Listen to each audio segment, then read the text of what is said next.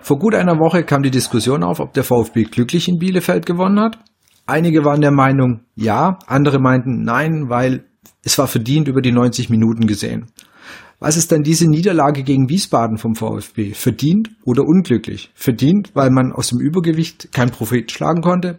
Oder eben unglücklich, weil ja, das Aluminium zum Beispiel einfach im Weg war. Es gibt also wirklich genug Diskussionsstoff für die 76. Folge vom Brustring Talk. Mein Name ist Martin und vom Brustring Talk heute ist dabei der Jens. Hi Jens. Hallo. Und ein Gast haben wir natürlich auch wieder. Und unser Gast, der arbeitet für den Zeitungsverlag in Weiblingen. Und wir freuen uns, dass wir ihn zum ersten Mal beim Brustring Talk begrüßen dürfen. Herzlich willkommen, Felix Arnold. Servus. Felix, dann dürfte ich dich zum Beginn gleich mal kurz bitten, du bist ja hier in der Region dann tätig und dann einfach mal kurz ein paar Worte zu dir, wo du im Internet so unterwegs bist, privat oder beruflich und vielleicht auch deine Beziehung zum VfB. Genau, also ich bin der Felix Arnold. Ich bin jetzt seit einem Jahr beim Zeitungsverlag Weiblingen als Werkstudent tätig und berichte dort hautnah über den VfB von Spielen, Pressekonferenzen, auch mal vom Training oder von Spielen der Jugendmannschaft ich mache das jetzt, wie gesagt, seit knapp einem Jahr mit meinem Kollegen, dem Danny, zusammen. Ähm, mir macht super viel Spaß. Mein Bezug zum VfB ist der, dass ich selber lange Jahre schon VfB-Fan bin. Jetzt durch den Job natürlich da ein bisschen Abstand auch gewonnen habe und das Ganze jetzt aus einer bisschen anderen Perspektive sehe. Und ähm, genau, jetzt freue ich mich auf jeden Fall, dass ich hier im Podcast eingeladen wurde und über das Spiel jetzt gerade gegen wen dann auch ein bisschen was sagen darf. Wir freuen uns, dass du dabei bist.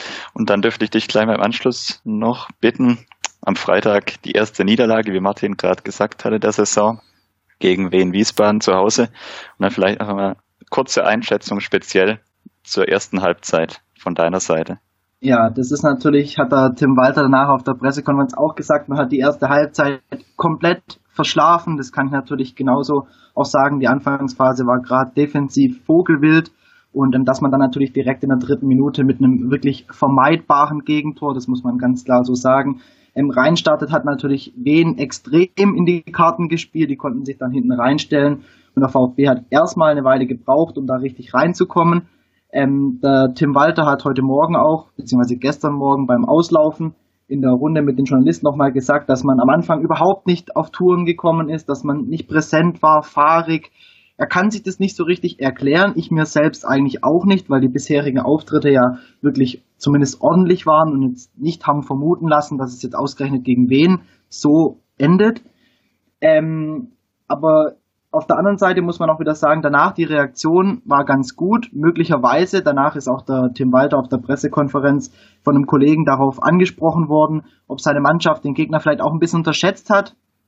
Das hat der Tim Walter jetzt zumindest nicht ganz von sich weisen können, weil ähm, es sind auch nur Menschen, du reist da an als ungeschlagener Tabellenführer, beziehungsweise hast ein Heimspiel, wo du sowieso noch ungeschlagen bist zu Hause und dann kommt eine Mannschaft, die gerade mal einen Sieg auf dem Konto hat. Doch dann der Start hat natürlich alle bisschen wach gerüttelt, muss man sagen. Und wie es dann weitergegangen ist, das haben wir ja alle gesehen, dass der VfB dann sich sehr, sehr schwer getan hat gegen Wien Wiesbaden.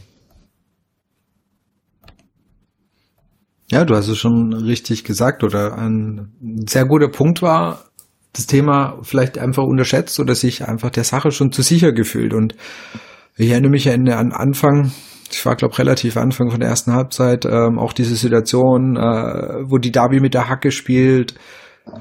Und so Sachen denkst du halt, ja, es ist schön, dass ihr Tabellenführer seid, aber wir sind noch lange nicht so weit, dass man jetzt hier ähm, versuchen kann, das also gerade dieser Hackentrick, wo man sagt, das ja. hat, hat so diesen, diesen Ansatz des Überheblichen gehabt, ja. Und ich, ich denke, sowas, sowas muss nicht sein. Und die Jungs waren mit Sicherheit, was du auch gesagt hast, was, der, was Tim Walter in der Pressekonferenz gesagt hat, die waren mit dem Kopf nicht da. Und seien es jetzt, seien es jetzt auch Umstellungen natürlich in der Mannschaft gewesen. Fairerweise muss man sagen, dass die Mannschaft ein bisschen umgewürfelt mhm. worden ist, allein durch Badstube. Und ich denke, ähm, rein vom Gefühl her, der hätte sich das äh, die erste Halbzeit, glaube ich, nicht so mit angeguckt. Gefühl, gefühlt hätte er da wahrscheinlich ein, zwei Mal in den Hintern getreten. Mhm. Hätte wahrscheinlich die Niederlage nicht ähm, abgehalten, aber es wäre vielleicht ein schönes Gegengewicht gewesen, ihn in der Mannschaft da zu haben. man wäre anders, anders rangegangen wahrscheinlich an die ganze Geschichte. Also das muss ich auch ehrlich sagen, die Situation, die du gerade angesprochen hast, das war im Mittelfeld auf Höhe der Mittellinie, Doppelpass ja. zwischen Davi und Förster, die da mit der Hacke rumspielen. Ich meine, der Gegner, der hat das eben angenommen. Die, die Stuttgarter haben sich auch am Anfang nicht wirklich dagegen gewehrt. Also klar, für Wiesbaden ist das natürlich auch das Spiel des Jahres. Sie sind der klare Underdog. Sie haben mehr oder weniger in dem Spiel nichts zu verlieren und, und ganz im Gegensatz dazu, der VfB hat eigentlich nichts zu gewinnen, wenn man wirklich äh, ehrlich ist. Alle gehen von einem klaren Sieg aus. Und dass du da dann so überhaupt nicht in die, in die Pushen kommst und am Anfang wirklich, Tim Walter hat danach von einem Schuss vor den Bug gesprochen, dass du so ein Spiel so angehst und dich phasenweise wirklich gar nicht wehrst, nicht in die Zweikämpfe kommst. Und es hat ja wirklich sehr lang gedauert, bis sich das gebessert hat, also wirklich bis kurz vor der Pause. Da glaube ich schon, dass da so ein erfahrener Holger Badstuber mit seiner Routine, da den Jungen schon ein bisschen eher den Weg gewiesen hätte, als es jetzt ein Phillips gemacht hat, der da vielleicht in der Mannschaft einfach noch nicht dieses Standing auch ein Stück weit hat. Und ähm, dann kam auch Fehlerteufel Sosa, der ja die beiden Gegentore auch ein Stück weit mitverschuldet hat. Bei dem ersten gibt er überhaupt keinen Druck auf den Flankengeber und beim zweiten über den Pass brauchen wir nicht reden, das darf so nicht passieren. Man redet immer davon, dass in Sua so ein bisschen Unsicherheitsfaktor da hinten drin ist, aber ich und auch mein Kollege der Danny haben oben auf der Pressetribüne auch darüber spekuliert oder gemutmaßt, dass einem Insua mit seiner Erfahrung sowas bestimmt nicht passiert wäre. Also das ist natürlich dann alles andere als ein Start nach Maß. Ähm, gerade, dass dann auch die Davi noch raus musste, hat dem, dem VfB-Spiel auch einen, einen, ziemlichen Bruch verliehen, weil ich glaube, dass er mit seinen Fähigkeiten gegen die Wiener gestern mit zehn Mann hinten drin sehr viel hätte ausrichten können. Also der Start war wirklich alles andere als erwartbar und ich glaube, dass nicht nur wir Journalisten auf der Tribüne oder die Verantwortlichen rund um die Mannschaft, sondern auch die Fans alle im Stadion sehr überrascht waren davon, wie es da in Stuttgart am Freitag losgegangen ist. Bei Sosa ist eigentlich äh, interessant, weil war es nicht sogar in der Woche, äh, wo Tim Walter jetzt eben gesagt hat, nach dem Motto, das Talent ist da, aber ihm fehlt so ein bisschen die, ähm, ja, die Ernsthaftigkeit oder so ein bisschen, äh, es war so, so eine, ja, Vorwurf, er wäre oft nicht ganz bei der Sache. Ich genau, bei ihm hat man immer so ein bisschen das Gefühl, dass das so, so laissez-faire ist. Also genau, das trifft so gut. geschehen. Er, er weiß nicht so recht um den, um den Ernst der Lage, könnte man, man fast sagen. Vielleicht ist es auch noch so ein bisschen jugendlicher Leichtsinn, wenn man das mit 20 Jahren noch sagen kann. Ähm, mir ist da auch eine Szene aus dem Heimspiel davor, wenn ich da nochmal einen kurzen Abstecher drauf machen kann, gegen ähm, Fürth eingefallen. Da war die Verletzung, die ziemlich heftige vom Gonzales nach dem Tritt vom Seguin. Und da wollte der VfB schnell wechseln, damit sie eben nicht in Unterzahl spielen müssen. Und dann sollte Borna Sosa eingewechselt werden. Was macht er? Er rennt nicht von seiner Position, wo er sich aufgewärmt hat, vor der Kurve, schnell zur Trainerbank und guckt, dass er sich fertig macht, sondern er trabt da ganz genüsslich rüber. Der Trainer fuchtelt schon mit den Armen, die Co-Trainer rennen alle auf ihn zu und dann kommt er erst so langsam in die Gänge und macht sich auf den Weg und da merkt man einfach, dass er manchmal, so wie du es gesagt hast, gefühlt nicht richtig bei der Sache ist. Er weiß, dass er ein guter Fußballer ist, dass er sicherlich auch Potenzial hat für mehr, aber er kriegt es oft nicht auf den Platz, weil er vielleicht auch ein bisschen zu, zu leichtsinnig ist oder in Gedanken nicht bei der Sache. Und das ist ein Problem, das sehe ich bei ihm ziemlich. Also muss man sagen, klar, sein Alter vielleicht auch, vielleicht ist es auch ein Stück weit seine Mentalität kann ich ihn nicht einschätzen, bin ich nicht nah genug dran. Aber da muss ich wirklich sagen, glaube ich, dass es da andere Spieler gibt, die das auf der Position nicht gemacht hätten und in solche Fehler vielleicht auch nicht unterlaufen wären. Also das ist schon eine kleine Problemzone da hinten links, muss man sagen. Ja, aber Obwohl Insua, wie gesagt, also du hast gerade gesagt, Insua würde sowas eher nicht passieren. Würde ich jetzt ein Stück weit widersprechen, ist es falsch. Er hat auch solche Szenen drin, ja. ja. Das stimmt schon. Er hat auch manchmal ein bisschen Leichtsinn, wo man sich fragt. Aber vielleicht nicht zwei Fehler in einem Spiel. Nicht zwei Fehler in einem ja, Spiel, ja. Das, das ja, das, das, das zweite Tor ist halt wahnsinnig ärgerlich, weil ja. so 0-1 gegen einen Gegner, der, den du vielleicht unterschätzt zum Spielbeginn, mhm. das kann mal vorkommen, aber dann nach dem Ausgleich paar Minuten später dann so ein Tor ja. zu fangen gegen wen, das darf halt überhaupt nicht passieren. Und Vor allem, du reagierst schon sehr, sehr gut, machst eigentlich postwendend den Ausgleich mit deiner ersten Gelegenheit und dann sollte das eigentlich so ein bisschen Aufschwung geben und dann reißt der Sosa dieses, dieses Kartenhaus, was sich da gerade wieder langsam aufbaut, direkt wieder ein mit diesem Fehler. Und da muss man ja auch sagen, dann, dann kommt der Scheffler, der natürlich auch ein super Stürmer ist, da vom 16er Eck zum Abschluss und dann geht er dem Kobel da auch ein bisschen durch die Hosenträger, ist er natürlich auch nicht ganz von Schuld frei zu sprechen. Er war danach in der Mixzone auch sehr ehrlich und hat gesagt, es ist sicher ein Ball, den man halten darf. Aber klar, dass Sosa da so einen Ball am eigenen 16er spielt, ähm, ist natürlich alles andere als schön für, für Fans und Trainer ähm, und sicherlich auch für ihn selber. Wobei man Kobel wirklich ja in Schutz nehmen muss. Der hat ja die Saison bisher echt wirklich das sehr, stimmt. sehr gut gespielt. Ja. Also das ist, äh, wenn man, wenn man seine Fehlerquote anguckt, ist das wirklich sehr überschaubar. Das ist richtig, ja. Also der, der war mit Sicherheit nicht der Grund für die ja. Niederlage. Das dürfen sich echt andere also wirklich die, die komplette Mannschaft natürlich auf die Fahnen schreiben. Ja. Einfach, wie wir es jetzt schon hatten, die erste Halbzeit wirklich freie Schnauze gesagt, unter alle Sau. Also das darf, darf nicht passieren, eine Mannschaft, die die Qualität hat. Und genau. ich habe jetzt wirklich, ich habe vorhin mal ganz schnell geguckt, aber jetzt nicht äh, auf die ganz schnell rausgefunden, wieso der Spieleretat von Wien Wiesbaden ist. Gefühlt ähm, deckt den Mario Gomez allein schon ab. Ja? Also quasi das den ziemlich gut hin, ja, das, das stimmt. Also es sind auf Platz 13, nämlich nicht alles ja. was Etat angeht, hat mich sogar ein bisschen verwundert. Ich tue ja immer im Vorfeld eines jeden Spiels für den Zeitungsverlag so einen kleinen Text schreiben über den nächsten Gegner, so auf was haben sich die Stuttgarter einzustellen, was sind die besten Spieler, was macht der Trainer so besonders, ähm, was sind die Stärken und Schwächen. Und da hat mich ehrlich, ehrlicherweise erstaunt, dass Wiesbaden als Aufsteiger, als äh, knapper und glücklicher Aufsteiger über die Relegation, da was den Etat geht, nicht auf dem letzten Platz liegt, sondern sogar im unteren Drittel ähm, also nicht ganz hinten, aber natürlich Mario Gomez alleine ist schon so viel wert und deswegen kann man da oder muss man da besser gesagt eine ganz andere Herangehensweise auf jeden Fall erwarten können.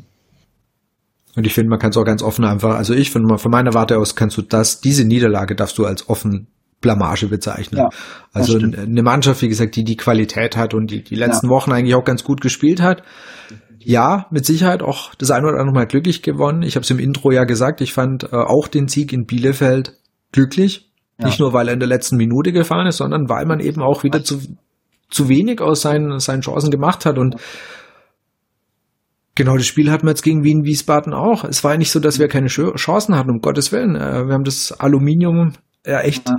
dauerhaft angeschossen. Also wirklich ja. äh, quasi in, in, in einer Szene mehrmals, ja, also ja. unfassbar eigentlich, aber man muss sich natürlich, der VfB muss sich zuschreiben, dass er aus diesen, aus dieser drückenden Überlegenheit, ähm, wenn, wenn man die ja. Zahlen anguckt, die sind ja, sind ja quasi abartig, 85 Prozent Ballbesitz, 29 zu 6 Torschüsse, Passquote von 90 Prozent, 828 gespielte ja. Pässe, das liest, liest sich wie ein 4-0 oder irgendwas in der Richtung. Stimmt, ja. Kann ist aber halt erwarten, wenn man gesehen hat. Ja, gell, äh, wenn, wenn man allein die Zahlen guckt, ja, super. Ja. Ich denke, da muss sich der VfB halt und Tim Walter müssen sich was einfallen lassen, wie sie mit dieser, ja. dieser quasi Balldominanz, die sie haben, einfach mehr machen können. Und also, es kommt, es kommt eben wenig Zwingendes bei rum. Du spielst dir den Ball Richtig. Äh, hin und her in den eigenen Reihen, aber es kommt halt dann wirklich im letzten Drittel zu wenig. Da fehlt Konsequenz, da fehlt Durchschlagskraft, auch wie Walter danach nochmal gesagt hat gegenüber den Journalisten, so der letzte Wille, den, den Treffer wirklich jetzt auch erzielen zu wollen, unbedingt.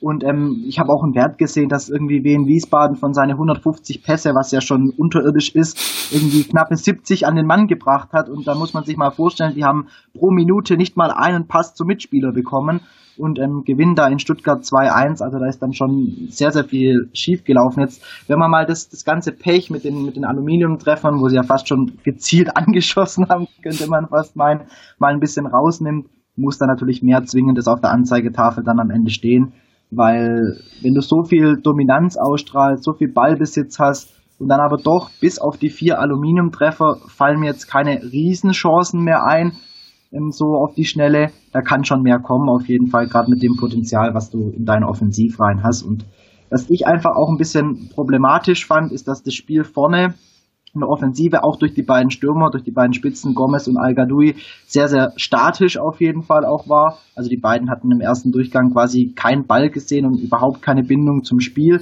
Und deswegen finde ich auch, und da kommt man auf die Verletzten wieder zu sprechen, dass gerade so ein, so ein Clement oder so ein Gonzales, die einfach tiefe Läufe haben, die wirklich Dynamik im Tempo ins Spiel bringen, gerade Gonzales natürlich dem Spieler auch ein Stück weit fehlen, aber natürlich bei dem Kader, den man hat und den Alternativen, die da von der Bank kommen können, kann da auf jeden Fall trotzdem mehr dabei rumkommen oder muss auch mehr dabei rumkommen, das ist ganz klar.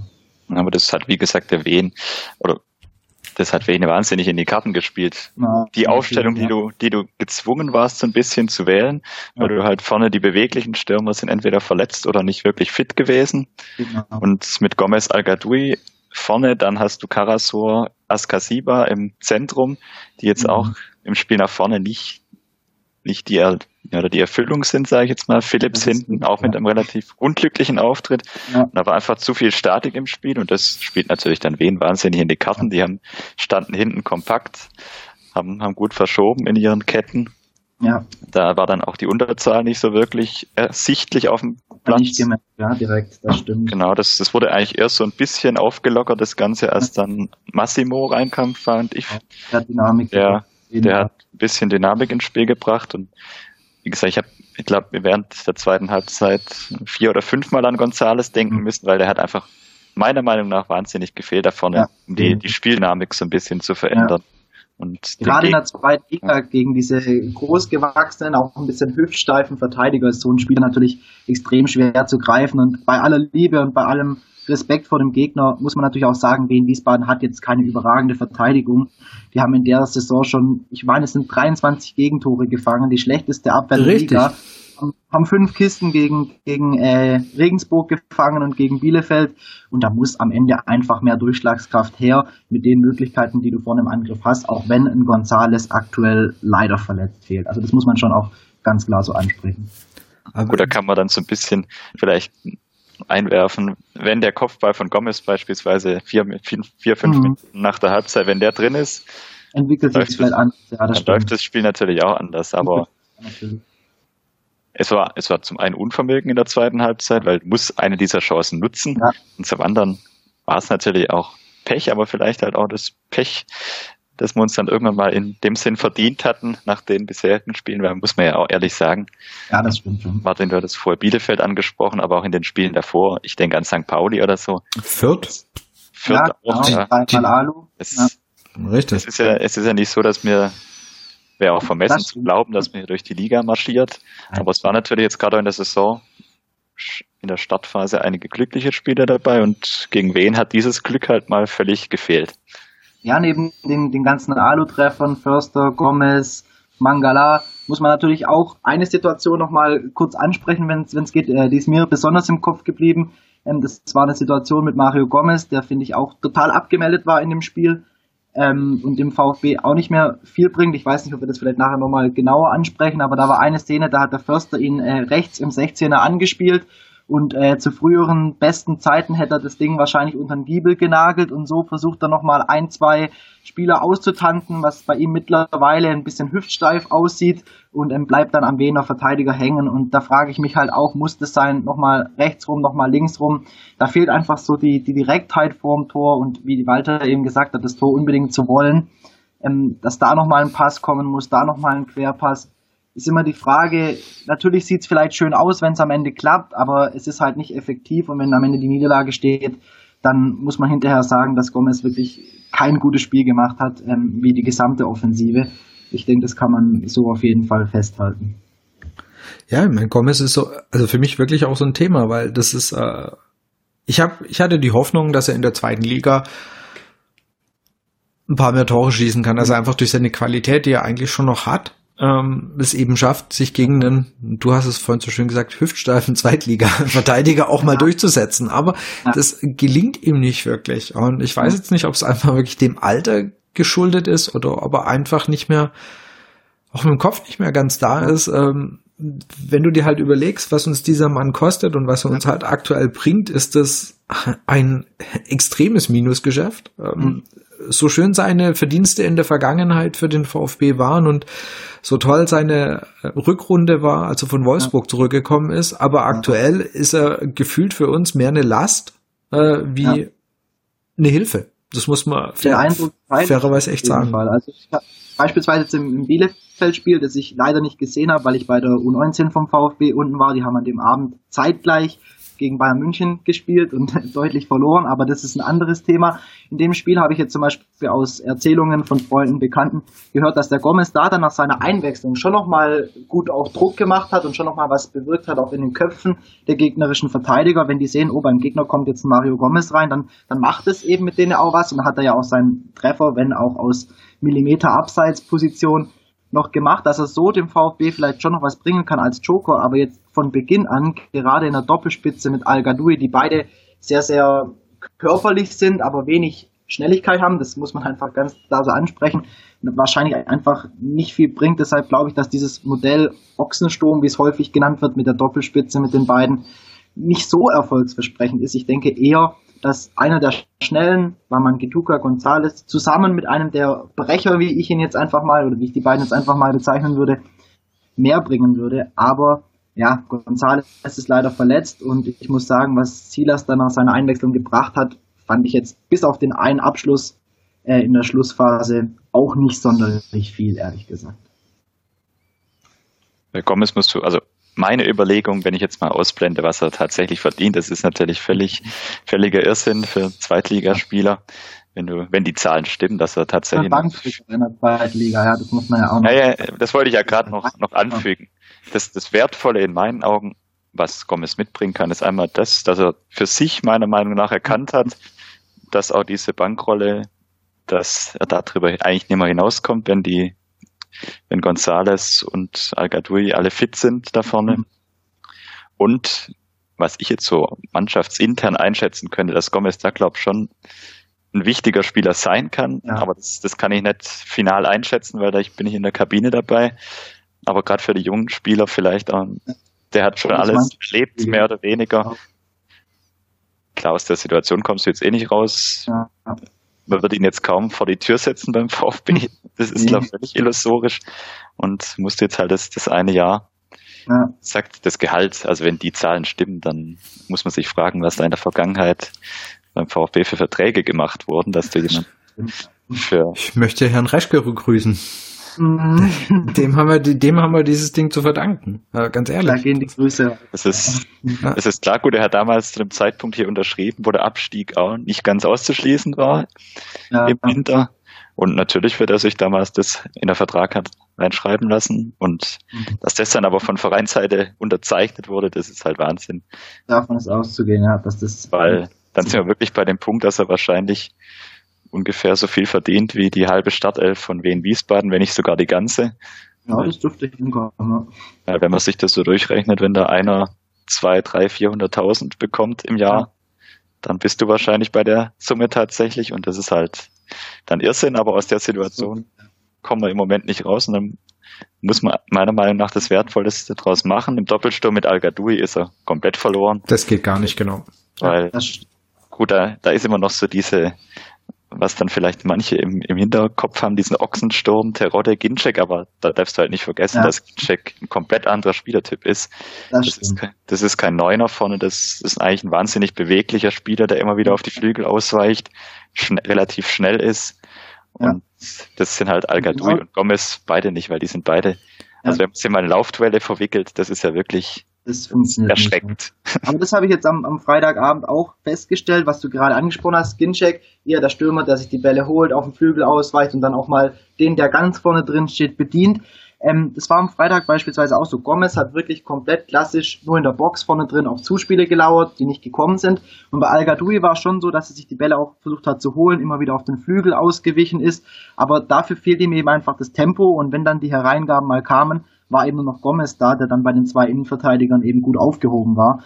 Und das war so ein bisschen das Problem dann vorne drin. Und gerade deshalb denke ich eben, dass diese Doppelspitze, klar, im Nachhinein ist man immer schlauer, aber speziell für so tiefstehende Gegner einfach zu wenig effektiv ist und du hier einfach dann auch einen Spieler brauchst, der Schnelligkeit mitbringt, der ins Dribbling geht, der Läufe in die Tiefe auch mit drin hat. Und dann kann es, glaube ich, im Wechselspiel zusammen mit so einem großgewachsenen, buchtigen Stürmer auch wirklich gut funktionieren, wie man es eben damals mit ähm, Terodde und Ginczek auch gesehen hat. Also das ist schon, denke ich, ein Modell für die Zukunft, aber man muss halt hoffen, dass jetzt der Gonzales in nächster Zeit mal wieder zurückkommt und da sieht es ja auch ganz gut aus, dass das nach der Länderspielpause wieder der Fall sein wird.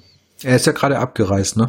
Genau, er ist zu Albi Celeste, die spielen ja am Mittwochabend gegen Deutschland in Dortmund. Da wird er wahrscheinlich sein Debüt geben dürfen, Wahnsinn. weil ja viele große Namen in Argentinien, allen voran Messi, gesperrt sind oder nicht dabei sind. Und wenn er da dann zurückkommt, vielleicht sogar mit Selbstvertrauen, weil er sein Länderspieldebüt gemacht hat für die A-Mannschaft, dann glaube ich, kann er uns auch wieder helfen auf jeden Fall. Ja, hätte vor der Saison wirklich keiner gedacht, also ich, ich denke mal sehr wenige gedacht, dass uns ja. der fehlen wird. Und äh, ja. ihr habt es vorhin echt beschrieben, das ist genau das, was uns fehlt. Das ist vorne ähm, eben seine Dynamik oder eben sein, sein sein Wille auch mal, das, genau. das eins zu eins zu suchen und äh, diese letzte Aktion halt noch irgendwo ja. zum Abschluss zu bringen. Und aber dieses, was du auch vorhin angesprochen hast, das ist im letzten Drittel einfach oft habe, dass eben gerade ich hatte auch so das Gefühl, ähm, auch mit der roten Karte und so, das waren zwar ganz, ganz viele Pässe, aber das war Mittelfeld, wie du es vorhin auch gesagt ja. hast. Das ist brotlose Kunst. Ja, das hilft dir natürlich, den Ballbesitz e-, eminent weit hochzutreiben. Es bringt ja ganz ja. viel Pässe ein, aber es bringt nicht arg viel. Und ähm, ich kann mich am Anfang der Saison erinnern, dass wir schon auch darüber gesprochen haben, dass so oft so ein bisschen, ich nenne es jetzt mal die Kreativität oder die Idee fehlt, wie ich so einen Gegner aushebeln kann. Und da muss man sagen, ich sehe wirklich diesbezüglich keine Weiterentwicklung zu den Spielen, die wir am Anfang hatten, wo es in Aue nicht geklappt hat, äh, wo es bei anderen eben mal nicht geklappt hat, die ein bisschen tiefer gestanden sind, Rostock etc.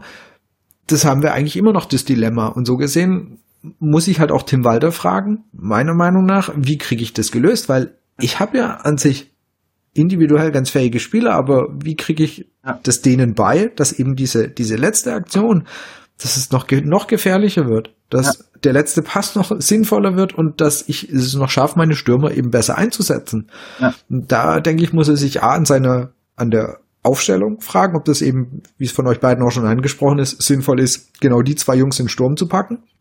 Macht es Sinn? Wir haben es sehr deutlich gesagt, nein. Und ich finde, das, das Spiel war eigentlich der Beweis dafür, dass es echt nicht funktioniert. Und wie vor allem ist mein Plan, wie sind meine Ideen, damit mir so eine Scheiße wie gegen Wiesbaden nicht nochmal passiert, damit ja. ich gegen einen, Entschuldigung, wirklich limitierten Gegner, ja, der zwar mit Herzblut rangeht, absolut mit Herzblut rangeht, mit vollem Einsatz reingeht, aber gegen so einen limitierten Gegner muss ich verdammt nochmal ja. gewinnen, wenn ich aufsteigen will. Und da muss ich Tim Walder inklusive dem VfB, also quasi dem Team, was einfallen lassen, weil es war auch eine Frage Weiterentwicklung. Ich habe sie jetzt so seit den Anfangsspielen nicht gesehen. Der, das Spiel oder der Beweis war wirklich das Spiel gegen Wiesbaden. Ja. Ja, das, was du ansprichst, ist zweifellos ein großes Problem, dass du auch gefühlt keinen Plan B hast, den du den Spielern dann eben mitgibst. Was können sie tun, wenn sie eben mal nicht durchkommen? Wenn der Gegner es wirklich so dicht macht, dass es einfach schwierig ist, noch Raum hinter der letzten Reihe zu finden, weil da einfach dann schon die Grundlinie kommt, dass da einfach zu wenig Möglichkeiten sind, es dann anders zu lösen oder die Spieler einfach das nicht mitbekommen. Und hier muss man eben auch sagen, da würde ich gerne nochmal auf einen ähm, Anastasios Donis zurückkommen, beziehungsweise diesen Spielertyp. Und den hat der VfB einfach in seinem Kader viel zu selten. Ich denke, dass Spieler wie Gonzales, wie Donis, die eben ins Dribbling gehen können und solche äh, Abwehrreihen auch mal in Bewegung bringen, dass der VfB die einfach viel zu wenig im Kader hat. Und mit einem Mario Gomez, der gefühlt sechs Kilometer in, in, im Spiel läuft, da bekommst du halt die Abwehrreihen nicht auseinandergezogen und findest keine Räume und kommst somit auch nicht zu wirklich guten Chancen. Und deswegen glaube ich, dass solche Spielertypen wie ein Donis, den ich jetzt hier nur mal exemplarisch nenne, oder eben Gonzales, der verletzt ist, hier sehr, sehr viel bringen und von denen hast du meiner Meinung nach zu wenig im Kader. Und da muss man, finde ich, auch Missland hat einen kleinen Vorwurf machen. Seine Transferperiode war wirklich super. Die Spieler, die der VfB geholt hat, für wirklich kleines Geld und ohne große Ausgaben, sind wirklich zu einem Großteil echt gut, bringen den Verein weiter.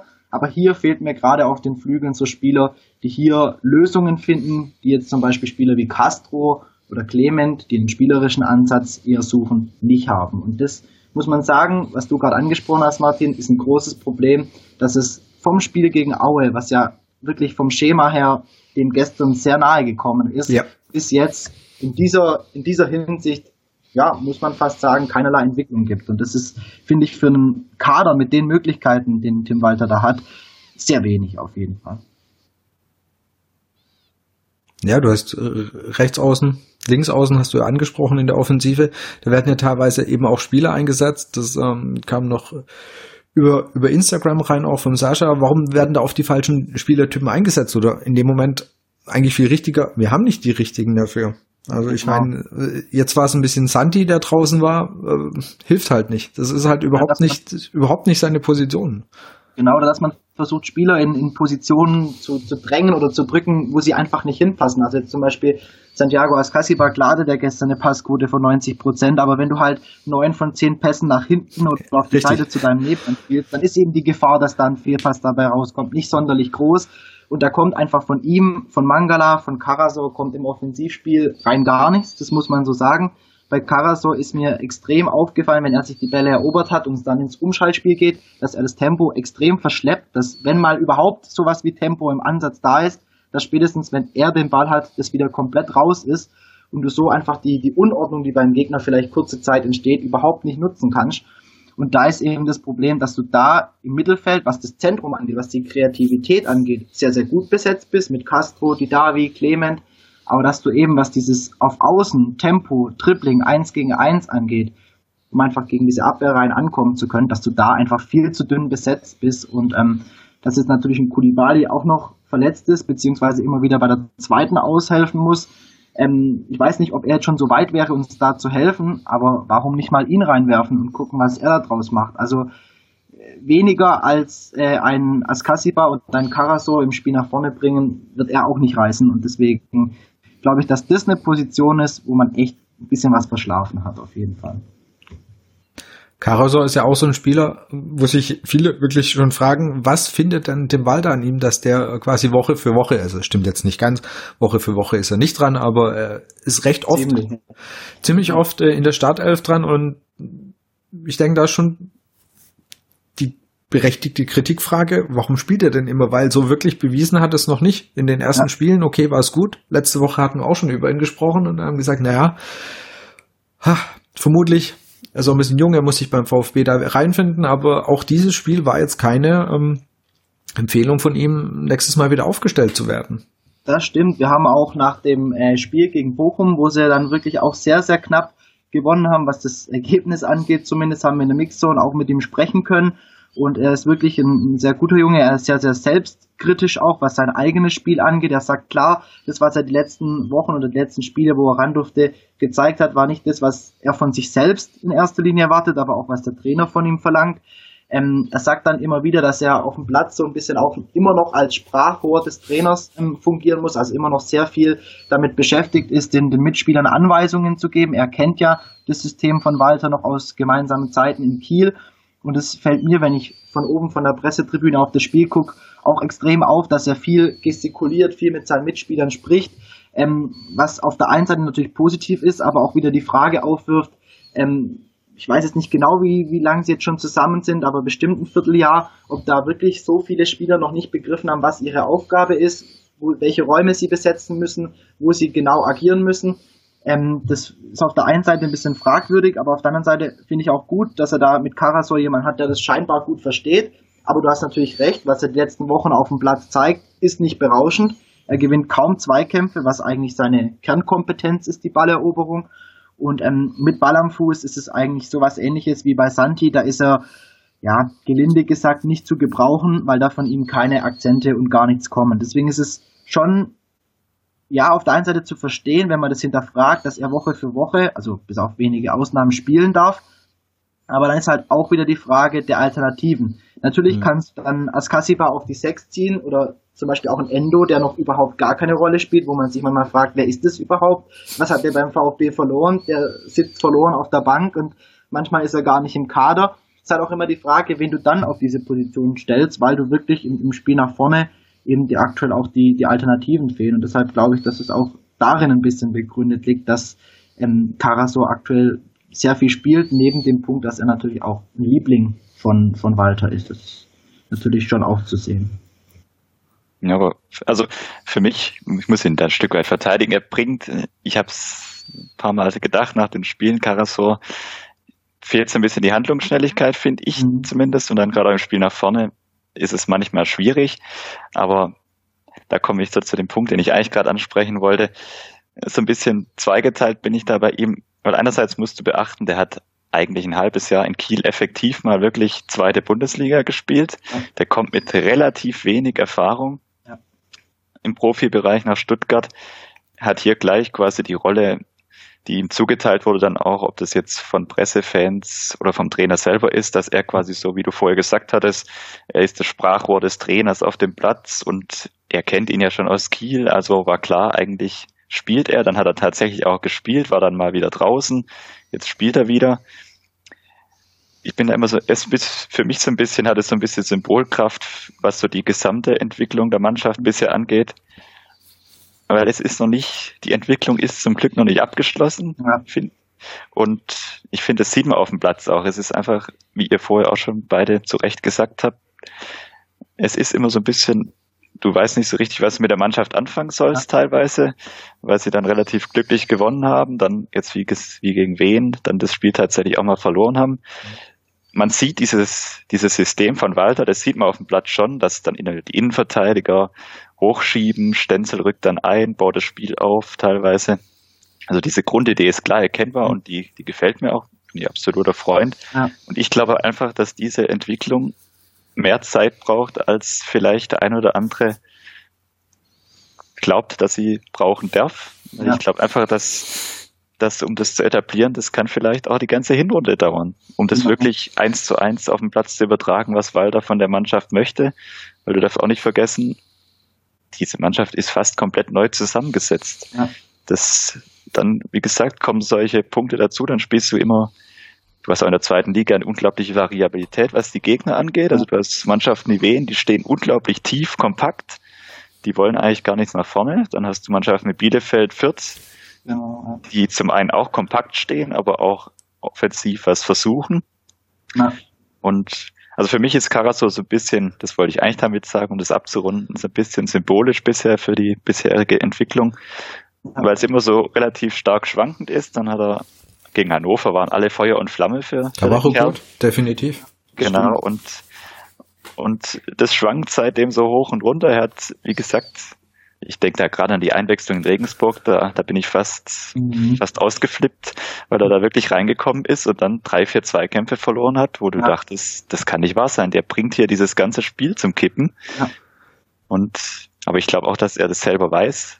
Und Walter kennt ihn auch. Und wie gesagt, ja, man sieht halt, dass in, in, dem, in dem Kader und in jedem einzelnen Spieler einfach noch, noch sehr, sehr viel Potenzial schlummert. Die, die Sache war eben die, die ersten Spiele, die ersten neun davor, jetzt bevor es die erste Niederlage gab, war ja auch, wir haben die Entwicklung vorher schon angesprochen, jetzt nicht äh, die Kirsche auf der Sahnetorte, sage ich jetzt mal, aber die Ergebnisse haben halt zumindest gepasst und deshalb waren alle soweit beruhigt und haben sich erstmal keine Sorgen gemacht. Jetzt verliert man ein Spiel, jetzt äh, wird natürlich da ganz anders drüber gesprochen ich denke eben, dass bei Karasor, du hast vorher angesprochen, die ganze Mannschaft ist neu und dass sich da dieses Gefüge findet, dauert eben sehr, sehr lang augenscheinlich, also vielleicht auch länger, als es viele gedacht oder auch erwartet hätten. Und deswegen, wenn jetzt natürlich dann noch der, der Misserfolg, wobei es jetzt mal eine Niederlage war, dazukommt, dann fragen sich die Leute natürlich schon, hat er wirklich das Potenzial? Er hat davor nur in der zweiten Mannschaft von Borussia Dortmund gespielt, wo man sich dann schon fragen muss, ist nochmal ein ganzer Sprung zu so einem großen Club wie dem VfB, der auf jeden Fall auch andere Ambitionen hat. Und du sprichst auch das Spiel gerade in Regensburg an, da war es wirklich eine absolut grottenschlechte Leistung dann nach seiner Einwechslung die letzten Minuten. Ich war mit meinem Kollegen, mit Danny, in, in Regensburg vor Ort und war dann zuerst mal wahnsinnig überrascht äh, in der, in den, im Pressebereich vor dem Spiel, als wir dann die Aufstellung ausgehändigt bekommen haben und da stand dann plötzlich kein Karasor auf dem Spielberichtsbogen, sondern eben ein Mangala. Und er hat wirklich in, in Regensburg eine Sahneleistung abgeliefert. Das war meiner Meinung nach das beste Saisonspiel von Orel. Ähm, da habe ich eigentlich auch schon, bin ich schon davon ausgegangen, dass äh, Karasor jetzt so schnell nicht mehr spielen wird. Dann ist er in der Schlussphase reingekommen, hat es wirklich auch nicht gut gemacht und im nächsten Spiel war er dann schon wieder dabei. Was natürlich auch immer ein bisschen zusammenhängt, dass im offensiven Bereich, gerade im Mittelfeld, jetzt auch welche ausfallen, die Davi jetzt neuerdings, aber Clemens schon seit längerer Zeit, dass Castro auch gar nicht in Form kommt, also von dem hört man die letzten Wochen auch nicht mehr viel und wenn er spielt, ist es auch wenig überzeugend. Und so kommt es halt dazu, dass Karasor doch spielt und er hat wirklich extreme Leistungsschwankungen drin.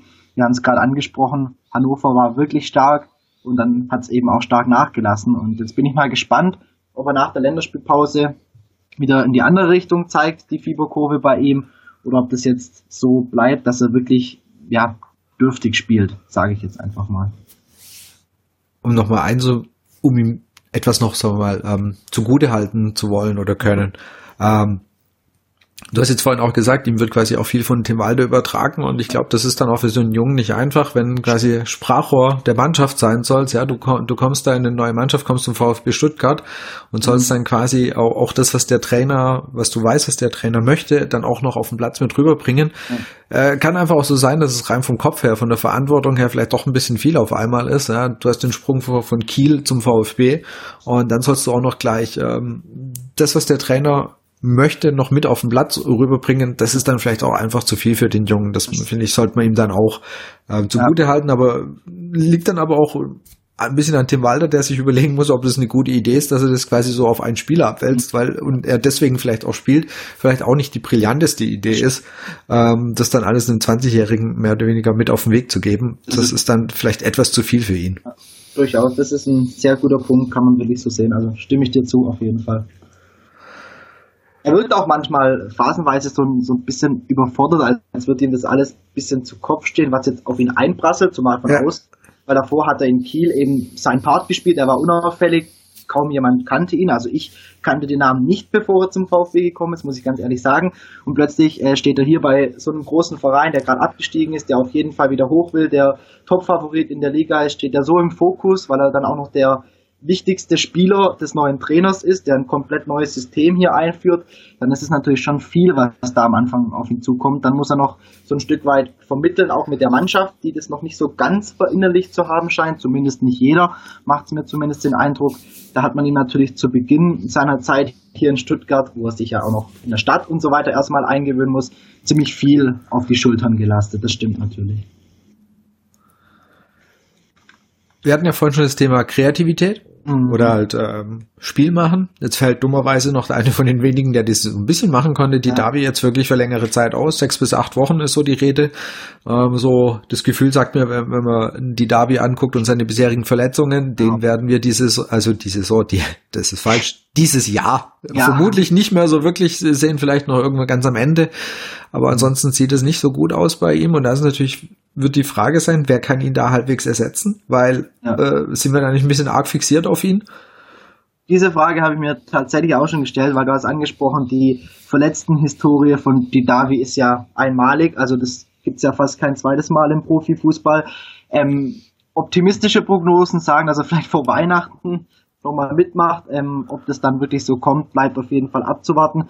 Ich erinnere mich noch an letzte Saison, da hat er immer wieder Probleme mit der Achillessehne gehabt und ähm, dann eigentlich nie wieder richtig so in die Mannschaft reingefunden oder wirklich zu seiner Leistung zurückgefunden. Ich hoffe, das bleibt ihm jetzt diesmal erspart und er kommt zumindest dann zur Rückrunde wieder einigermaßen in Form.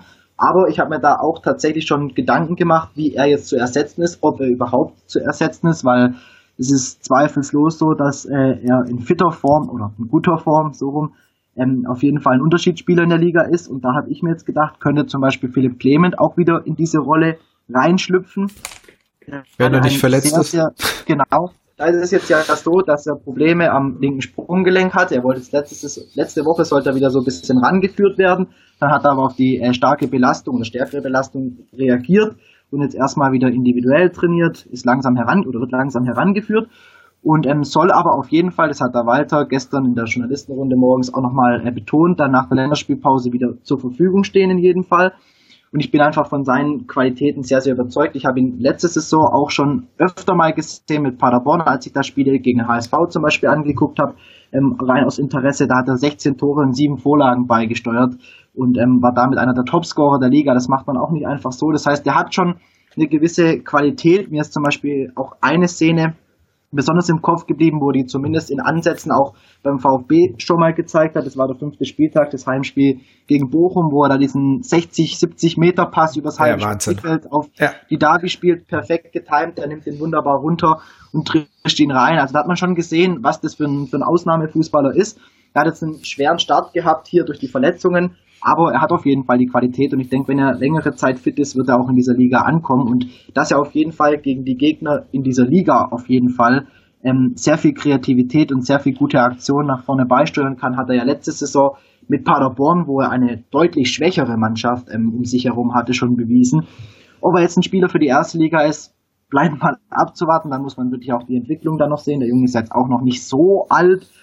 Ähm, aber ich denke mal, in dieser Saison, wenn er verletzungsfrei bleibt, kann der auch noch ein wichtiger Faktor auf jeden Fall für den VfB werden.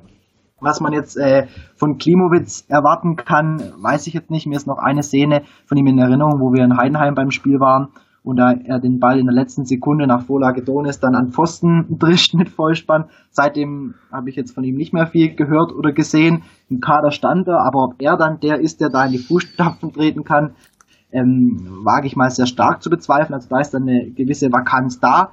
Ich muss sagen, dass ich hier dann wirklich schon große Qualitäten auf dem Clement, ähm, oder große Qualitäten nicht, aber große Hoffnungen auf dem Clement ruhen, so rum. Ähm, ob Castro jetzt für diese Position so geeignet ist, weiß ich nicht. Ich habe das Gefühl, ihm fehlt das Tempo, ihm fehlt auch eine gewisse Dynamik. Und ähm, bei ihm würde ich einfach auch ganz klar sagen, dass er über den Zenit ist, um hier nochmal wirklich Leistungsträger zu werden. Ich hoffe, dieses Urteil ist jetzt nicht äh, zu vorschnell und er belehrt mich eines Besseren, aber das würde ich jetzt einfach mal so einschätzen. Aber wie gesagt, lange Rede, kurzer Sinn. Ich denke, Philipp Clement äh, kann auf lang oder kurz in der Saison nochmal ganz wichtig auf jeden Fall für den VfB werden. Ja, ich glaube, es wird brutal wichtig, dass ähm, die Verletzungen, und wir haben gerade einfach relativ viele Verletzte, ja, also aus, aus unterschiedlichsten äh, Gründen, weil einerseits ähm, die Gegner nicht arg klimpflich mit, äh, nicht klimpflich, pfleglich mit uns umgegangen sind, sondern ja. eigentlich echt auch mal gut weggeholzt haben. Ja. Und natürlich aber auch so diverse ähm, Muskelgeschichten ähm, und so weiter. Das heißt, äh, wir haben gerade wirklich leider einen Ticken zu viele Verletzte. Ja. Und ähm, dann macht es nämlich so eine Auswahl von Didabi wird dann auf einmal recht recht schwerwiegend, weil so die Alternativen, äh, du hast, wir haben jetzt Gonzales, hoffentlich ist der wieder fit. Ja. Ähm, wir haben Clement und, und sonst geht's langsam halt auch mit dem Thema Kreativität ein bisschen zu Neige. Also mit der quasi, wer macht ein Spiel, wer, wer, wer spielt mal den öffnenden Pass und so weiter, da hast du dann nicht mehr arg viele Optionen. Und äh, ich glaube, wir brauchen gar nicht arg viel auf Kiel vorausgucken, weil es ist erst in zwei Wochen, bis dahin wird noch relativ viel passieren oder kann noch einiges passieren mit Verletzten und so weiter. Aber es ist auch eine Mannschaft wie Wien Wiesbaden, die mhm. komplett hinten drin steht, die jetzt auch wieder verloren hat Genau. Ähm, die mit Sicherheit nicht wie Bielefeld oder wie andere mitspielen werden. Also glaube ich jetzt fast nicht. Und das heißt, bis dahin müsste diese, dieses Thema ja. Weiterentwicklung, was mache ich mit einem Gegner, der einfach vielleicht eher hinten drin steht, wie, wie finde ich da Lösungen? Ähm, das wird natürlich noch nicht komplett gelöst sein, das Problem, aber ich würde da gerne mal Fortschritte sehen. Mhm. Weil, ähm, wie, wie, gesagt, ich glaube, Kiel wird uns ein ähnliches Spiel bieten. Ja. Und da sollten wir langsam gucken, dass wir Lösungen finden, dass wir Ansätze finden, wie wir da mehr, zu mehr Erfolg kommen, weil noch, also das Ding musst du gewinnen, weil danach kommt Hamburg. Sonst ja, wird der Abstand nach oben etwas ungemütlich oder ja. unschön. Und vor allem fände ich es, glaube ich, ganz schön, wenn wir mit einem Erfolgserlebnis nach Hamburg fahren. Nicht noch mit äh, zwei Heimspielen und irgendwie nur ein Punkt oder so. Das wäre eher, eher relativ uncool. Das wäre kontraproduktiv. Ja, und auch jetzt im, im, Sommer, wo man dann die ganzen Transfers getätigt hat, hat man sich eigentlich sehr gut aufgestellt gefühlt im Mittelfeld, hat er dann kurz vor Schluss noch den vorher schon besagten Endo geholt für, die, für den eher defensiveren Part. Da muss man sich ja schon fragen, ob man dann nicht lieber offensiv noch was gemacht hätte, wobei diese ganzen Verletzungen jetzt natürlich auch nicht vorauszusehen waren. Walter hat da jetzt am, am Samstag beim, beim Auslaufen auch ein bisschen, ja, getobt ist jetzt vielleicht übertrieben, aber so, ein, so eine kleine Stichelei in Richtung oder Kritik in Richtung Schiedsrichter sich nicht verkneifen können. Er hat bewusst gesagt, das sei jetzt keine Ausrede und kein, kein Mimimi. Aber ich nehme ihm das nicht ganz ab, dass das nicht auch eine kleine Schelte an die Schiedsrichter sein soll. Der hat auch wieder, ich habe es mir notiert, gesagt, es ist jetzt nicht das erste Mal, dass auf unsere fußballerische Qualität überhart reagiert wird. Er hat dann auch gesagt, ähm, es sei hier kein Eishockey, wir müssen uns besser wehren. Also ich weiß es nicht, ich fand es jetzt gegen Wiesbaden, klar, es gab ein, zwei Aktionen, gerade die rote Karte vom Kire gegen Stenzel war natürlich ein übler Tritt, aber ich fand da zum Beispiel ähm, Fürth noch schlimmer. Ja, Aber da muss man schon sagen, da muss man die Spieler wirklich auch ein Stück weit mehr schützen, ist meine persönliche Meinung. Gerade der Tritt vom Seguin, ohne dass ich jetzt wieder eine Hassfigur hochsterilisieren möchte, weil der hat ja schon einiges abbekommen, aber das ging einfach gar nicht an der Mittellinie, ihm wirklich in die Beine zu treten und dann am Ende noch behaupten, man hätte nichts getan, so nach dem Motto. Ähm, Ihn noch beschimpfen, das war genau, ja noch das Größte. Genau, das ist schon, schon fragwürdig auf jeden Fall. Ähm, Nichtsdestotrotz hat er auch selber gesagt, sie sind selber schuld, dass sie das Spiel am Freitag verloren haben, auch wenn selbst Wen ziemlich, ja, nicklig auf jeden Fall agiert hat. Ich glaube, so kann Rustikal. man. Aber auf, ja, genau, aber auf das muss, muss sich die Mannschaft einfach einstellen. Sie hat den spielerischen, den fußballerischen Ansatz. Andere Teams haben nicht diese Qualität im Kader, die müssen das irgendwie anders kompensieren und versuchen das dann auf diese Art und Weise wettzumachen. Und ähm, da muss, muss schon auch von der Mannschaft noch ein bisschen mehr, mehr Gegenwehr auf jeden Fall kommen. Wobei klar, so wie die jetzt teilweise auch reingegangen sind, da muss vielleicht auch ein bisschen gegengesteuert werden, denke ich. Obwohl ich das jetzt gegen wen eigentlich, ich habe vielleicht ja. gerade falsche Erinnerungen, aber ich fand jetzt nicht, dass wen irgendwie unfair agiert hat oder so. Also im Vergleich. War, war nicklig, auch mal ein bisschen ein paar versteckte Fouls, aber es ist ja alles noch im, im Bereich des Legitimen. Also war jetzt nicht so wie gegen Fürth, dass da irgendwie getreten wurde und, und Fouls und dann hinterher noch Beleidigungen. Das war schon auf einem anderen Niveau auf jeden Fall, das stimmt. Aber ist für viele Teams eben im Spiel des Jahres gegen den VfB anscheinend auch ein probates Mittel und da muss sich die Mannschaft halt auch noch ein bisschen besser darauf, darauf einstellen, dass das auf sie zukommt. Also überraschen wird sie das jetzt nicht mehr, wenn die Gegner genau. so. Nö, das, das darfst du ja auch gar nicht überraschen. Klar, gegen das war eine Ausnahmesituation, weil da war wirklich das war zu viel. Da muss ja. der Schiedsrichter eingreifen, gerade in der ersten Halbzeit. Gegen wen fand ich das nicht? Klar, ja. mit den Verletzungen kommt natürlich einher, dass du wenn du jetzt einmal die, die Aufstellung durchguckst, du musst ja jede Woche auch durchwechseln. Das ist natürlich auch nichts, was förderlich ist für die Entwicklung, meiner Meinung nach. Und das ist sicher auch unschön für, für einen Trainer, weil ja. du ja auch nie die, die, was für das System von Walter ja extrem ja. wichtig ist, diese Abläufe im Spiel zu verinnerlichen. Das ja. wird natürlich dadurch immer wieder auf die Probe gestellt, wenn du dann gerade im Mittelfeld immer wieder ja. wild diese, diese Raute, die Vierer-Raute quasi wieder durchtauschen musst. Jetzt fällt die Davi aus. Aber trotzdem musst du dann auch ganz realistisch, um das vielleicht da gerade noch zu dem Thema einzuwerfen, immer noch sagen, du hast einen Mangala, du hast einen Förster, du hast einen Clement.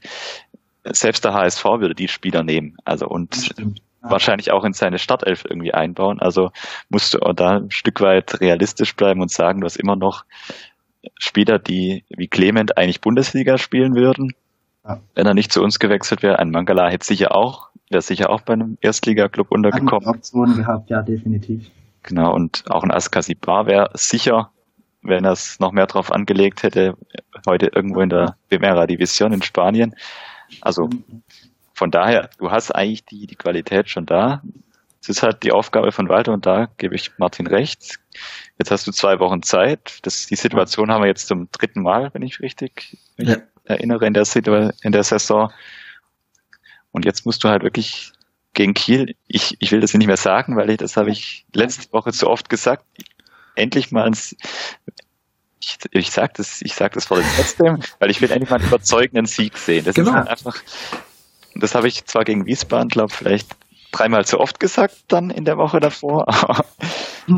ja, das war auch das, was ich gegen Wiesbaden jetzt eigentlich erwartet hätte, weil die Rahmenbedingungen waren gegeben. Das war eigentlich das Spiel, wo sowas wirklich mal hätte passieren können, endlich in dieser Saison, weil es waren teilweise spielerisch sehr, sehr überzeugende Auftritte, aber halt immer wieder Phasen, wo es da wieder unkonzentriert war, wo man zu wenig gemacht hat, wo man zu passiv war. Und so wurden die Ergebnisse halt doch immer sehr, sehr knapp und gegen Wiesbaden das einfach die Chance im Vorfeld gewesen für, einen Kantersieg mal. Den habe ich auch eigentlich erwartet oder erhofft.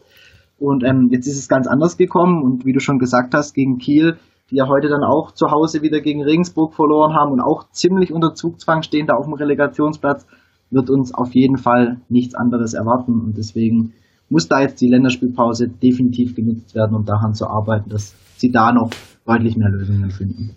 Es ist natürlich auch die Chance, ihr habt die Namen angesprochen, dass gerade so Spieler wie Clement vielleicht wieder zurückkommen. Weil du hattest jetzt natürlich gerade Gonzales, Clement, die jetzt alle weggebrochen sind. Dann wäre natürlich schon schön, gerade im Vorfeld vor dem Doppelauswärtsspiel dann in ja. Hamburg, dass du da mit dem Erfolgserlebnis reingehst, weil sonst bist du, sonst bist du klein in so einer ganz schwierigen Situation. Die will mhm. ich eigentlich nicht heraufbeschwören. Ja, entwickelt sich auch schnell was und dann verselbstständigt sich das und so und das sollte halt nicht passieren, dass wirklich jetzt wieder Ruhe einkehrt, dass man in Ruhe weiterarbeiten kann und das geht natürlich am besten, wenn du dann gegen Kiel das Ganze anders gestaltest, als es am Freitag noch der Fall war, genau. Weil ich, ich muss auch ehrlicherweise sagen, ich habe den, den HSV am, am Samstag gegen Fürth gesehen im, im Heimspiel und das war wahnsinnig souverän, wie die das gespielt haben. Zu keiner Phase des Spiels hattest du irgendwie das Gefühl, da könnte was gehen für Fürth. Die haben das komplett im Griff gehabt. Die hatten auch irgendwie nicht diese Phasen drin, dass sie jetzt mal ganz passiv werden, gar nichts machen und den Gegner so ein bisschen von selbst aufbauen, habe ich beim VfB manchmal schon das Gefühl, dass man den Gegner irgendwie einlädt zum, zum Tore schießen. Das war da gar nicht so. Nicht, dass ich jetzt irgendwie neidisch wäre auf eine HSV oder wie weit die schon sind oder so. Aber das war wirklich schon eindrucksvoll und deswegen, bevor es dann dorthin zu einem wirklich schwierigen Doppelauswärtsspiel geht, sollte man dann da gegen Kiel auf jeden Fall wieder drei Punkte einfahren, damit man da auch mit Selbstvertrauen hingeht. Das definitiv. Obwohl du beim HSV auch sagen muss, es, es schwankt bei denen genauso. Also die hatten ja, Regensburg, St. Pauli, genau. Die hatten St. Pauli, die hatten, die hatten Regensburg ja. und hatten gestern dann sind wir wieder beim Thema gestern. Die hatten gestern auch Glück, wenn Moore da nach einer guten Stunde die, die Riesenchancen, ja, ja. dann steht es 1-1. Da ist das Spiel auch anders. Waren jetzt nicht so zahlreiche Chancen, die Fürth da hatte, aber. Eigentlich die einzige. das Abseits ja. in der ersten Halbzeit und dann aber halt noch. Klar, natürlich kann ganz anders laufen. Sind wir bei der genau gleichen Situation wie bei uns am Freitag. Ein Schuss, ein Tor, ja. Ausgleich und dann mhm. ist in Hamburg auch oftmals. Ja, das stimmt natürlich, ja. Das, das, das ist ekliger in der Liga, dass es so schnell kippen kann, dass dann plötzlich der Underdog wieder aufkommt und aus ganz wenig ganz, ganz viel macht, dass die andere Mannschaft, die vermeintlich Spitzenmannschaft nicht hinbekommt. Und dann werden so Spiele wieder offen gestaltet oder gehen dann unentschieden aus und man verliert sie sogar. Das ist natürlich in der Liga immer die Gefahr, natürlich, auch beim HSV. Was halt als VfB, wie auch als HSV, hast du eigentlich, sage ich mal, 30, 32 Spiele, wo du nur als Verlierer vom Platz gehen kannst. Ja.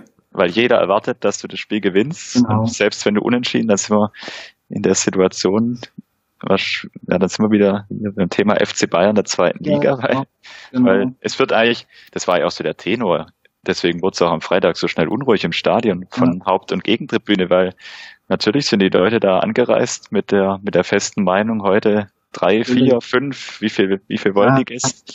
Wie viel, Richtung, ja. wie viel Tore schießen wir heute? Ja. Und das ist dann halt das, der Irrglaube. Und ich glaube, damit müssen wir uns auch so ein bisschen anfreuen, dass die zweite Liga, was das angeht, eine ganz, ganz unangenehme Liga ist, weil, weil du da selten souverän die Spiele wirklich hoch gewinnst. Also das, ich musste dann am Freitag oder am Fre späten Freitagabend habe ich gleich noch eine Nachricht bekommen von einem ehemaligen Kollege, der der Köln-Fan ist. Und witzigerweise ist es ja fast genau ein Jahr her, da hat Köln genau in der gleichen Situation auch als Tabellenführer gegen Duisburg verloren, auch 1-2, ähnlicher Spielverlauf. Ist dann ein bisschen kurioser Fakt am Rande. Cool, wir steigen auf habe ich dann auch gesagt. Was leiten kann, ja. Weil das war, er hat dann, er mir den Screenshot dann geschickt gehabt, war genau, glaube 8. Oktober, also so fast genau vor ja. ein Jahr. Genau ah, gleiche Ausgangslage. Jeder hat gedacht, hier Duisburg, die, ja. die ja damals auch ganz schwach waren, grundsätzlich und ähnlicher Spielverlauf, wie gesagt, mhm. auch 1-2 verloren zu Hause. Hoffen wir mal, dass es ein gutes Zeichen ist. Na, vielleicht ist es eine Omen, wer weiß. Ja, sie müssen auf jeden Fall, also die, wir haben es ein paar Mal gesagt, der Weg ist noch nicht zu Ende. Also ja. weder bei den Spielern, die haben noch hoffentlich alle noch Potenzial. Irgendwie. Und wie gesagt, äh, die Mannschaft, Trainer, die müssen einfach, es gibt noch viel dran zu arbeiten. Das ist nicht mal im Ansatz irgendwo ein Selbstläufer. Das heißt, du musst da gegen Kiel anders auftreten, ja. Ad 1, also du kannst da nicht mehr mit der Larifari-Einstellung von der ersten Halbzeit äh, wie gegen äh, jetzt wie in Wiesbaden reingehen. Das funktioniert einfach nicht. Du musst halt 90 Minuten auf dem Blatt sein, richtig. Und dann halt, wie gesagt, hoffentlich einfach mal, ja klar, natürlich das Glück haben, dass einer von diesen Pfostendingern reingeht, aber ähm, eben noch mehr Konzentration, mehr Effektivität einfach nach vorne haben, dass du aus deinem immensen Ballbesitz einfach mehr machen kannst. Da, da müssen sie an sich arbeiten. Und das ist mit Sicherheit das, wo äh, Tim Walter noch ja. einiges an Arbeit vor sich hat, definitiv. Ja. Das, das, ist richtig, aber ich bin zielgerichteter einfach, das, das mehr genau zielgerichteter trifft sehr gut, genau. Das stimmt. Um das vielleicht so kurz abzurunden, das ist meine persönliche Meinung, aber ich bin immer noch der Meinung, dass der Weg erfolgreich weitergehen wird, ja. weil meine, wenn du auf dem Platz oder wenn ich auf der Platz schaue, ich sehe halt einfach diese Grundidee, die sehe ich, die mhm. sehe ich, die ist da. Ja. Du hast noch so ein paar Stellschrauben, an denen du wirklich tatsächlich drehen musst. Wie gesagt, es gab einfach einige Auftritte oder auch Phasen in Spielen, die waren nicht gut. Ganz mhm. klar, es gab Phasen, die waren gut. Ich denke da an die ersten 30, 35 Minuten Bielefeld. Das sah ja. extrem gut, gut aus. aus, meiner ja. Meinung nach. Da hat das System richtig gegriffen. Und darauf musst du aufbauen. Und ich, ja. glaube einfach, die, erstens mal ist die Qualität der Einzelspieler, das ist immer so ein blödes Argument, aber es hat uns in der zweiten Liga schon mal weitergebracht am Ende. Ja. Und die ist einfach, die ist da und diese Grundidee von Walter ist da. Und ja. ich glaube, ich kann mir einfach nicht vorstellen, dass das, dass das jetzt irgendwie ins Negative kippt. Also, das will ich mir auch gar nicht vorstellen. Scheiß Optimist. Ich denke auch, dass das, dass das eine, eine Ausnahme, ein Ausrutscher war, weil man muss auch mal so sagen, klar war die erste Halbzeit sehr, sehr schwach, man ist überhaupt nicht reingekommen, aber in der zweiten Halbzeit hat man den Gegner, das kann man schon so sagen, an die Wand gespielt, mit Betonung auf gespielt. Was dabei rumgekommen ist, war nicht viel, da müssen wir gar nicht drum herum diskutieren. Aber es ist halt einfach gut, dass du jetzt wirklich eine, eine Spielphilosophie hast, die du klar verfolgst, die natürlich noch nicht perfekt ist, wo es noch viele Stellschrauben gibt, an denen man drehen muss. Wir haben es ja schon ausführlich thematisiert. Aber dass du trotzdem ein System hast, das in dieser Liga auf jeden Fall erfolgsversprechend ist. Also ich denke jetzt mal, natürlich ist es sehr riskant, du bist hinten was jetzt in den letzten Spielen schon etwas besser war, aber beispielsweise gegen Heidenheim am zweiten Spieltag extrem war. Da warst du total konteranfällig, hattest hinten Lücken groß wie ein Scheunentor. Wenn du sowas natürlich in der ersten Liga machst, gegen Mannschaften wie Hoffenheim, Leipzig mit dem Umschaltfußball, dann kriegst du da halt fünf, sechs, sieben Kisten vielleicht reingeschossen. Aber in der zweiten Liga haben die Gegner einfach nicht, bei allem Respekt, diese Qualität, um das so eiskalt zu nutzen.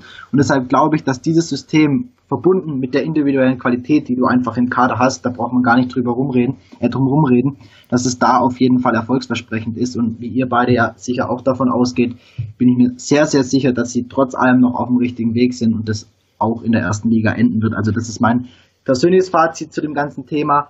Und ähm, wenn du gerade schon angesprochen hast, deinen Kollegen da mit Köln, die ja letztes Jahr eine ähnlich starke Mannschaft auf dem Papier hatten, was auch den Wert angeht, uns dann auch, wenn nicht immer ganz souverän, aber am Ende doch geschafft haben. Ähm, ich denke, das ist doch dann eigentlich ein ganz gutes Omen auch für die Stuttgarter. Und um noch aus, auf eine kurze Anekdote äh, von Freitagabend einzugehen, aus dem Stadion, die zwei Herrschaften hinter mir, die dann im Stadion schon angefangen haben, Tim Walter anzuzählen, da da, da bin ich dann immer, da werde ich sehr schnell aggressiv, wenn ich dann sowas, ja, sowas hören muss. Und ich glaube, den Fehler sollte man nicht machen. Selbst wenn es gegen Kiel nur ein Unentschieden gibt, ja. bitte, bitte die Ruhe ein bisschen bewahren. Also, das, das ist immer, in Stuttgart habe ich immer das Gefühl, das kippt immer so wahnsinnig schnell. Hashtag schwieriges Umfeld und so. Ja, ja das geht, gefühlt geht's schnell, ja. ja. Aber ich glaube, das ist auch, weil viele ähm, vielleicht dann auch mit seiner Art oder den Fußball ja. nicht verstehen, den er vorhat. Ja. Ich glaube, da, da kommen dann so unterschiedliche Kriterien zusammen, äh, dass, dass dann einfach ein Trainer wegen sowas schnell angezweifelt wird. Ja. Also ich meine, Niederlage ist unschön, sind wir uns alle einig. Äh, sollten, sollten sie oder sollten sie die schl richtigen Schlüsse draus ziehen, dann war es zwar scheiße, aber in der Hoffnung, dass es sich eben noch verbessert, war es okay. Ich meine, klar, Trainer hören sowas nie gern und es ist vielleicht auch manchmal ein ein doofes Argument, wenn man sagt, möglicherweise kam die Niederlage jetzt zum richtigen Zeitpunkt, weil für Niederlagen gibt es nie richtige Zeitpunkte, aber aus dem Sinn, dass jetzt nochmal die Sinne geschärft werden, wie schwer es einfach wirklich wird, was muss man noch verbessern, in welche Richtung muss man wirklich noch deutlich hinarbeiten, weil in den letzten Wochen haben vielleicht die positiven Ergebnisse auch so ein bisschen drüber hinweg getäuscht, eben, weiß, eben, was genau. noch es zu tun gibt. Und das kann jetzt eben nicht passieren. Das war ein Schuss vor den Bug, das hat Tim Walter ja auch ganz da jetzt nochmal am äh, Samstagvormittag so gesagt und man kann aus dem Spiel trotzdem viel, viel lernen, viel mitnehmen, jetzt auch für diese zwei Wochen Länderspielpause. Und da hoffe ich einfach, dass man das dann sieht, was dann der nächste Schritt ist, dann im nächsten Spiel und auch in den nächsten Wochen, die da dann wirklich wegweisend werden, auch mit den Spielen dann gegen Hamburg, genau. Es hört sich vielleicht dumm an, aber es ist halt tatsächlich wie wenn du gegen Fürth 2-0 gewinnst oder in Bielefeld 1-0 gewinnst. Dann überwiegt, also ich, das will ich jetzt nicht aus Trainerthemen beziehen, ja. da wahrscheinlich eher weniger, weil Walter schätzt sich da schon sehr analytisch und sehr kritisch ein, aber vielleicht beim ein oder anderen Spieler halt dann doch dieses Gefühl, ja, wir, haben ja, wir haben ja gewonnen, was ja, wollt absolut. ihr denn eigentlich? Ja, absolut. Es hat ja gereicht am Ende. Ja, und vor allem nochmal was ich da noch kurz dazu sagen will, sorry, dass ich unterbreche, wenn du jetzt zum Beispiel in Bielefeld verlierst, bei einer Mannschaft, die dieses so sehr heimstark ist, die oben mit dabei ist, oder beim HSV, dann wird es vielleicht heißen, ja, da kann man ja mal verlieren in so ausgeglichenen 50-50-Spielen. Richtig. So ein Heimspiel gegen den Tabellenletzten, als ungeschlagener Tabellenführer, der zu Hause noch kein Spiel verloren hat, ähm, da dann zu verlieren, tut halt doppelt weh und das schärft die Sinne, da kannst du Schlüsse draus ziehen, jetzt daran arbeiten, deshalb ist die Länderspielpause vielleicht gar nicht so verkehrt, auch wenn die Verantwortlichen das immer nicht so gern haben. Und dann muss natürlich im, im nächsten Spiel gegen Kiel dann eine Entwicklung her, auf jeden Fall. Wir hatten vorhin ja auch ein paar Spieler angesprochen. Ja. Ähm, Klimovic und so weiter, die du ja nicht nur bei der ersten Mannschaft schon gesehen hast, sondern ja. auch schon bei der U21 gesehen hast. Genau. Und ähm, du verfolgst ja auch die U21 ein bisschen und die ist heute auch wieder so ein bisschen zum Thema geworden, äh, wie ich auf Twitter verfolgen konnte. Der VfB hat zwei, also offiziell VfB U21, VfB 2, hat gegen Ravensburg gespielt, lag zur Halbzeit 0-2 zurück und hat am Ende durch Hilfe von oben und damit ist nicht, ja. äh, damit ist nicht Gott gemeint, sondern damit ist äh, die erste Mannschaft gemeint, mal wieder mit der Hilfe von oben geworden. Und es kam wieder eben die Frage auf, die kannst du uns vielleicht ein bisschen besser beantworten, braucht der VfB, also zwei, die U21 wirklich immer die Hilfe von oben und sollte die Mannschaft nicht auch ohne die Hilfe von oben funktionieren und als Mannschaft, die sagen wir mal professionell trainiert, die ja. vermutlich mit bis, besten Voraussetzungen hat von allen anderen in der Liga, sollten die nicht ohne die Hilfe von oben bestehen können dort? Das ist ein sehr guter Aspekt. Ich habe jetzt in der Saison, muss ich ehrlicherweise zugeben, auch erst zwei Spiele von der zweiten Mannschaft leider nur sehen können. Und zwar war das eine im WV-Pokal hier in, in Echterdingen, oben auf den Filtern und einmal in Reutlingen, das Nachholspiel an der Kreuzeiche. In beiden Spielen waren jetzt keine Spieler von oben mit dabei. Im Pokal waren die nicht spielberechtigt und in Reutlingen hat Paco was ohne die versucht. Ähm, ist natürlich schon auffällig, dass wenn, wenn Kulibali dabei ist, wenn Klimowitz, Massimo dabei ist, dass dann ganz, ganz andere Ergebnisse rauskommen, als wenn die fehlen. Also beispielsweise zum Beispiel das 7-1 gegen Rielasingen, das 7-3 gegen Ilzhofen. Das sind ja fabelhafte Ergebnisse, aber kommen eben auch durch die Unterstützung von denen ähm, zugute. Und für die, die es nicht wissen, 3 zu 2 Heimsieg gegen Ravensburg heute.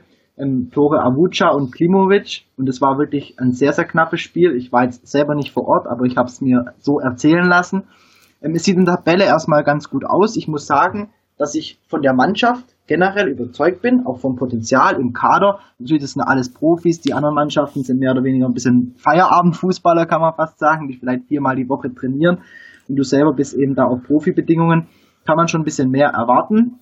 Was ich eben so sehr, sehr auffällig fand, auch im Spiel jetzt in Reutlingen beispielsweise, in dem Nachholspiel Mittwochabends, dass es natürlich alles technisch top ausgebildete und hervorragende Fußballer sind, die der VfB 2 da hat. Auch die Jungen, die aus so 19 hochgekommen sind, da brauchen wir gar nicht drüber reden, aber es ist jetzt eben Männerfußball.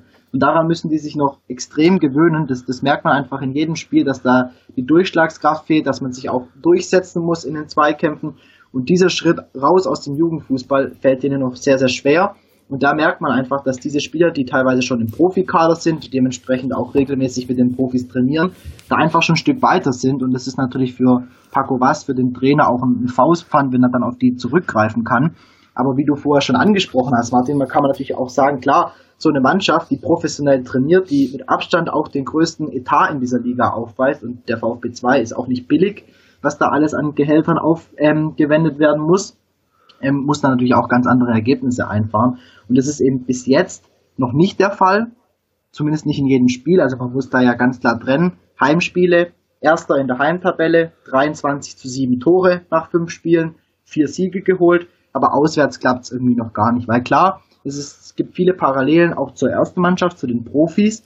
Ähm, es ist natürlich auch für, den, für die zweite Mannschaft so, wenn die zum Auswärtsspiel fährt, für die Gegner ist es eigentlich das Spiel des Jahres. Dementsprechend bis jetzt erst ein Sieg auswärts, fünf Punkte und sogar nur sechs zu sieben Tore. Also da stockt das Ganze noch ein bisschen oder sogar sehr deutlich, muss man eigentlich sagen. Und worauf ich jetzt ein bisschen die Hoffnung setze, ist eine sehr, sehr junge Mannschaft beim VfB 2 logischerweise, 22 Jahre im Schnitt. Es gibt aber auch so ein paar Routiniers in der Mannschaft, die auch äh, durchaus bekannt sind, jetzt mal unabhängig von denen, die von der ersten Mannschaft runterkommen gibt es ein paar, die in der Mannschaft schon ja, sehr viel Erfahrung gesammelt haben und auch schon höher gespielt haben. Und die, finde ich, müssten jetzt in der Situation noch ein bisschen mehr vorangehen, um die Mannschaft zu führen und dann eben dafür zu sorgen, dass nach und nach auch auswärts mal die Ergebnisse eingefahren werden. Da gibt es dann zum Beispiel den Marc Stein, ähm, frühere Innenverteidiger von, von Rostock, Cottbus und auch anderen Traditionsvereinen in der dritten Liga oder auch den äh, Marcel Sögler, der jetzt aus Freiberg geholt wurde, Top-Torjäger der vergangenen Oberliga-Saison, die da einfach noch nicht das zeigen, was sie können und so die Jungen noch nicht so richtig mitführen.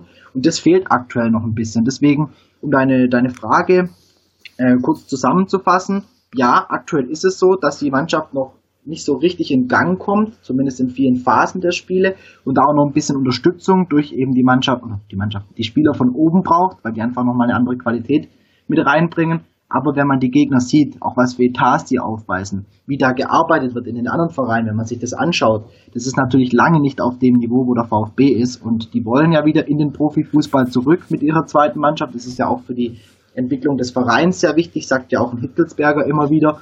Dann muss da auf jeden Fall noch mehr kommen da musst du solche Gegner auch einfach souveräner besiegen. Du hast vorher einen guten Punkt angesprochen. Es ist natürlich also ich habe in der Oberliga ein bisschen Einblick, sagen wir so, nicht nur beim VfB 2. Und es ist natürlich für alle, alle Gegner, das ist gesagt, ja. das Spiel des Jahres das sind gefühlt alles WEV-Pokalspiele, die die zweite ja. Mannschaft auswärts und eigentlich auch zu Hause hat. Weil auf der anderen Seite immer eine Mannschaft steht, die dann quasi gegen Vollprofis spielt. Und das ist natürlich da ein wahnsinniger Ansporn, weil es ja.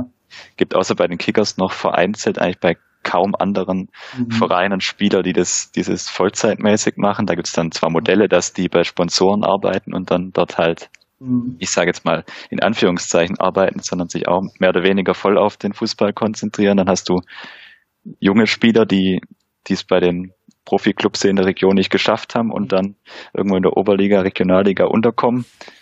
Und da ist natürlich auch bei, sage ich mal, bei den anderen Mannschaften jetzt keine völligen Hobbytruppen, sondern das sind auch ambitionierte Vereine. Und wenn du dann halt auswärts, gerade auswärts hat man es jetzt öfters gesehen, dann halt vielleicht auch die Mannschaft so ein bisschen durcheinander würfelst, wenn du Spieler von oben reinbringst, die vielleicht auch gar nicht so in die, in die Konzeption passen, weil sie vielleicht auch gar nicht mittrainiert haben. Ja.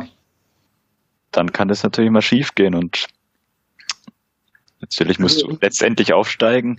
Ja. Göppingen ist jetzt im Moment vorne, die habe ich heute live gesehen. Mhm. Die sind natürlich auch nicht, nicht gerade schlecht drauf im Moment. Ja. Trotzdem glaube ich, dass die das auch nicht halten können werden das bis zum Ende. Meine Einschätzung, ja, dass die da noch ein werden. Und letztendlich glaube ich, trotz allem, dass die zweite Mannschaft oder die U21, wie sie ja inzwischen mhm. heißt, am Ende als erster ja. hochgehen wird. Das ist jetzt meine persönliche Einschätzung. Ja. Also was ich da gerade die, die Entwicklung angeht der, der Spieler, da habe ich jetzt beispielsweise, sagen auch die Verantwortlichen immer wieder, ähm, sehr, sehr viel Zutrauen in Paco Was. Also ich muss sagen, er war ja früher bei den Kickers Jugendtrainer und dann auch von der ersten Mannschaft phasenweise noch in der Regionalliga. Und ähm, da hat man wirklich schon gesehen, dass er selbst bei Vereinen, wo er jetzt wenig Mittel zur Verfügung hat, finanzieller Art, aber auch was Spielermaterial angeht, dass er da schon sehr, sehr viel aus der Mannschaft rausgeholt hat. Er hat zum Beispiel mit der A-Jugend von den Stuttgarter Kickers den Klassenerhalt in der Bundesliga geschafft, was jetzt mit Mannschaft, was eben gegen Mannschaften wie Bayern, Mainz, Stuttgart, Hoffenheim, die ganz andere Etats da auffahren, nicht selbstverständlich ist. Und deswegen glaube ich, wenn er jetzt beim VfB noch einen Kader mit ganz, ganz anderen Möglichkeiten vorzufinden hat, dass er da die Spieler schon so weit hinbekommt, dass da noch der nächste Schritt auch gemacht wird im Männerfußball. Und deswegen, wie du auch davon ausgehst, zum einen müssen sie es schaffen, eigentlich von den Voraussetzungen, und ähm, sie werden es, denke ich, auch schaffen. Was ich in den zwei Spielen, die ich jetzt gesehen habe, das wollte ich noch kurz äh, abschließend dazu sagen, ähm, bemerkt habe, waren die Parallelen zu der Profimannschaft, die ich da extrem feststellen konnte. Ähm, und zwar die zweite Mannschaft ist auch sehr, sehr spielbestimmend in ihren Spielen. Ähm, sie haben jetzt frühe Gegentore meist gefangen. Also jetzt in, in Echterdingen gegen Calcio haben sie in der dritten Minute ein Standardtor nach einer Ecke bekommen und auch in der zweiten Halbzeit sind sie direkt mit dem Gegentor reingestartet, direkt auf Freistoß. Also hier ist eine gewisse Standardanfälligkeit ähm, festzustellen. Das sehe ich jetzt bei den Profis nicht, aber diese frühen Gegentore, von denen man sich dann erstmal wieder erholen muss, die gab es auch dort. Und dann war es meistens so, dass sie relativ kurz darauf, also jetzt die U21, den Ausgleich geschafft haben und dann hat eigentlich nur noch die Mannschaft von Paco Vaz gespielt und ähm, der Gegner nur noch auf Konter gelauert. Aber dann fehlt wieder die Kaltschnäuzigkeit, dass wenn du mal wirklich zwingend zum Abschluss kommst, der zu ungenau ist, oder du nochmal einen Querpass spielst, den man irgendwie nicht braucht, sondern einfach den direkten Abschluss suchen solltest, oder dass die Durchschlagskraft fehlt. Also dass du wieder bis ins letzte Drittel, so wie es häufig bei der ersten Mannschaft auch ist, gut durchkommst, aber dort dann eben die letzten Entscheidungen fehlen. Und das merke ich eben bei der, bei der zweiten Mannschaft auch extrem. Also hier sind wirklich große Parallelen bei beiden Mannschaften festzustellen. Wenn der äh, Paco Vaz und die Verantwortlichen, Co-Trainer ist ja der Tobi Radgeb, ähm, das noch in den Griff bekommen, dann glaube ich, wird die Mannschaft auch noch deutlich erfolgreicher spielen und auch ihre Auswärtsschwäche, wenn man das jetzt schon so nennen kann, ähm, besiegen. Es war zum Beispiel in Reutlingen so, dass äh, das Team von der VfB 2 so rum ähm, über 80 Prozent Ballbesitz hatte in dem Spiel, aber wirklich in der zweiten Halbzeit bis auf den Kopfball von Marc Stein eigentlich keine Torchance mehr hatte.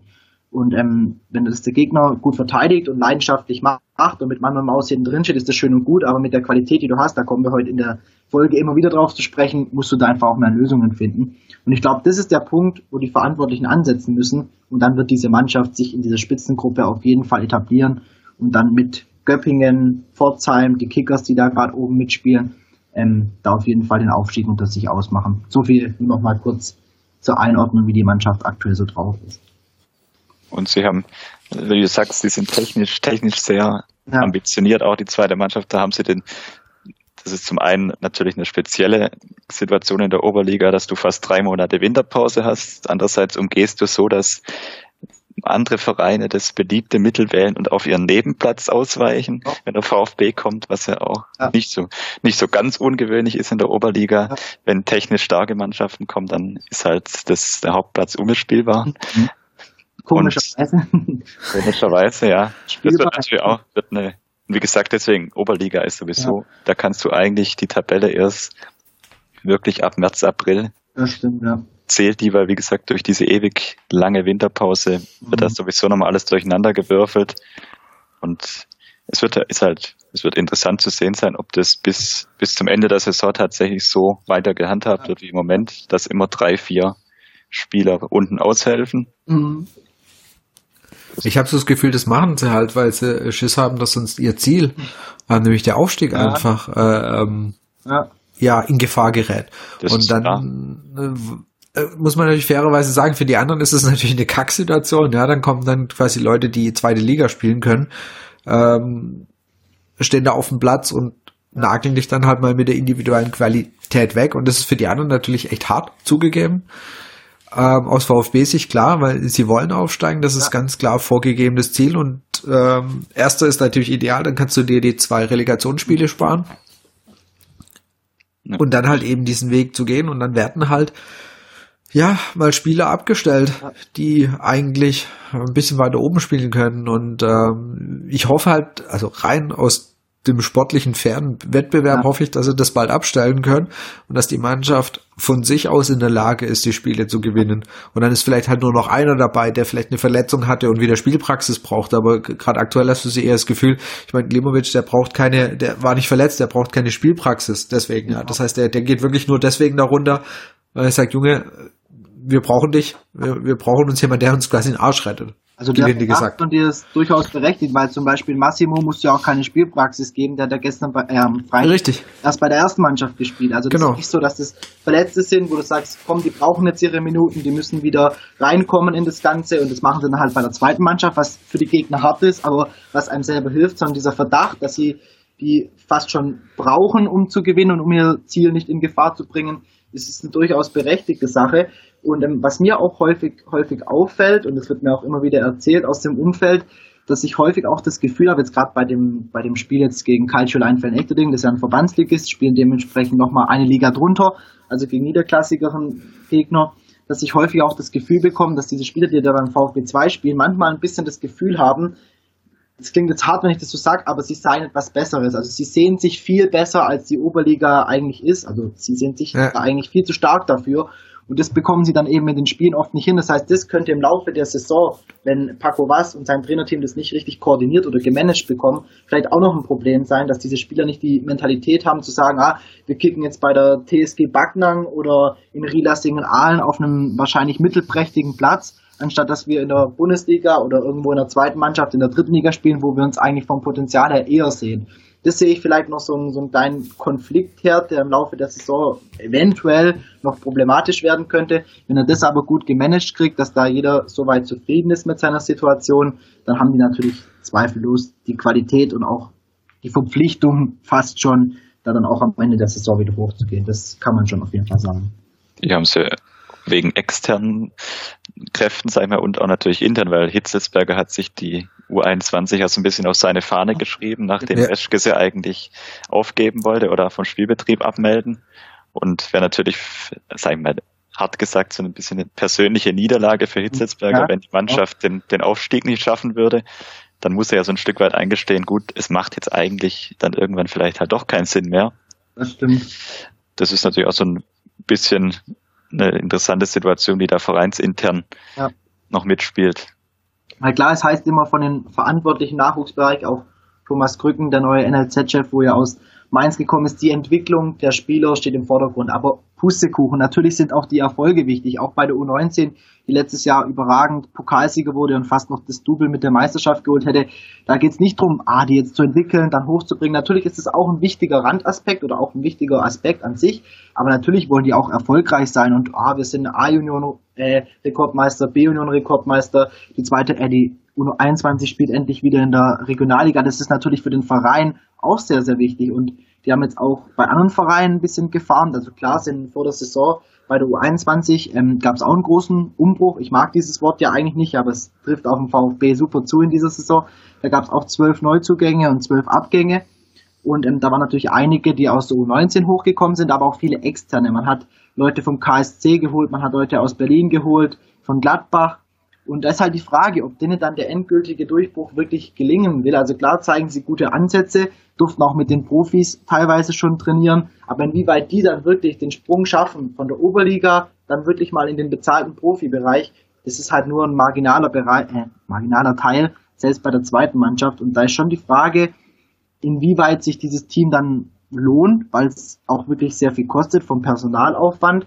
Und ähm, wie du schon gesagt hast, Hitzelsberger, das ist sein, sein Ding, sein Baby, sage ich jetzt mal, wenn man das jetzt ein bisschen überspitzt sagen darf. Und da möchte er natürlich auch, dass sie erfolgreich sind und möglichst schnell diese Oberliga auch wieder verlassen, weil ich glaube, da sind wir uns einig, eine Reserve, das Wort klingt immer so böse, aber eine zweite Mannschaft von einem, von einem Bundes- oder Zweitligisten sollte eigentlich nicht in der Oberliga auf Plätzen in Ilshofen links und wo auch immer rumkicken, sondern schon auf jeden Fall mal vierte Liga aufwärts. Und das soll langfristig ja wieder das Ziel sein. Ob das mit den Spielern klappt, muss man natürlich abwarten, weil man da häufig noch nicht so schnell ein Urteil drüber fällen kann. Aber ich denke, dass diese Mannschaft auf jeden Fall auf dem richtigen Weg ist, so wie die erste Mannschaft eigentlich auch.